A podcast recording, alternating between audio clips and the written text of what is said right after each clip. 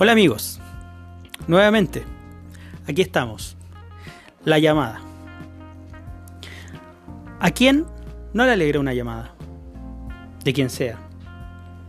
A veces cuando estamos demasiado solos, hasta una llamada de cobranza nos pone contentos.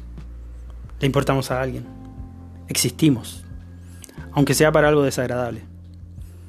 Pero también hay otras llamadas que a uno lo reconfortan, lo vuelven a motivar. Le instalan la creencia. Le instalan la esperanza. Y esas llamadas son interesantes porque no se dan en cada momento. Pero cuando se dan, definitivamente endulzan el alma.